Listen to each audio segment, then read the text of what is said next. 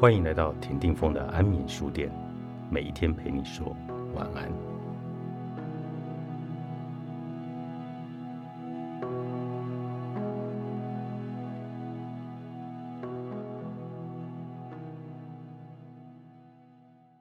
快乐与寂寞犹如光与影，无法单独的存在。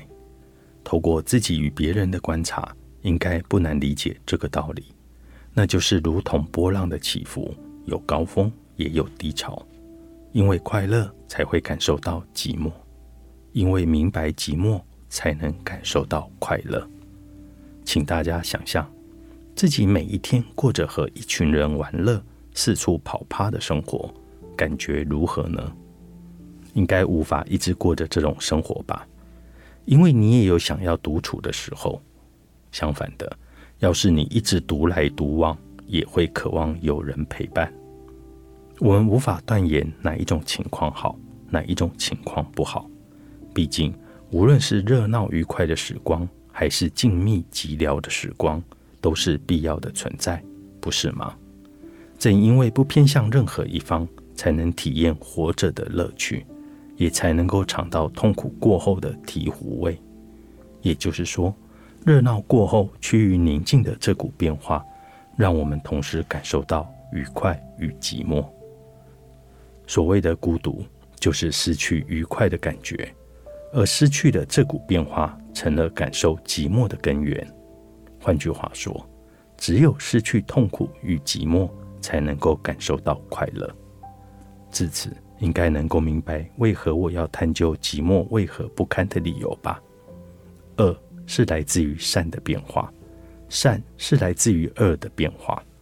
如果寂寞是一种负面的状态，也是具有正面力量的负面状态。而且这样的变化，在我们有生之年会不断的重复，成了一种波动。我们感觉寂寞、孤独，是为了准备享受快乐，就连不堪也成了我们屈膝朝良好状态纵身一跃的瞬间。虽然多少会伴随着辛苦与麻烦，换个角度想，根本没有明确根据足以证明寂寞不好。同样的，也没有明确的答案可以解释快乐为何这个大灾问。例如，为何与朋友在一起的时光会让你觉得很快乐？这是因为你失去没有朋友陪伴的寂寞时间。我认为，除了维持生命的本能之外，没有任何答案可以解释。虽说情绪犹如浪潮起伏，但也有些人也很烦恼，自己总是因为着孤独感，丝毫没有想改变现状的动力。举个稍显极端的比喻，要是从这番话是出自于被宣判死刑、囚禁独居牢房的死刑犯之口，的确让人无法否定。应该说很难否定。但对于未被剥夺自由、可以随心所欲使用时间的人来说，要想改变现状，至少总会有个契机吧。就算现在的生活很无趣，还是能试着动脑思考，思考如何为将来做些准备。光是像这样订立计划、描绘将来的事，便能让心情好转才是。而且从开始具体实行的那一刻起，肯定更快乐。也就脱离了寂寞与孤独感。人类的情绪犹如浪潮，起伏不定。想象成生理韵律，或是科学理论所说的如波浪状的正弦曲线，那就对了。一般认为，最高处的是快乐状态，最低处的是寂寞状态。但我的看法不太一样。人类天生就具有称为预感的特质。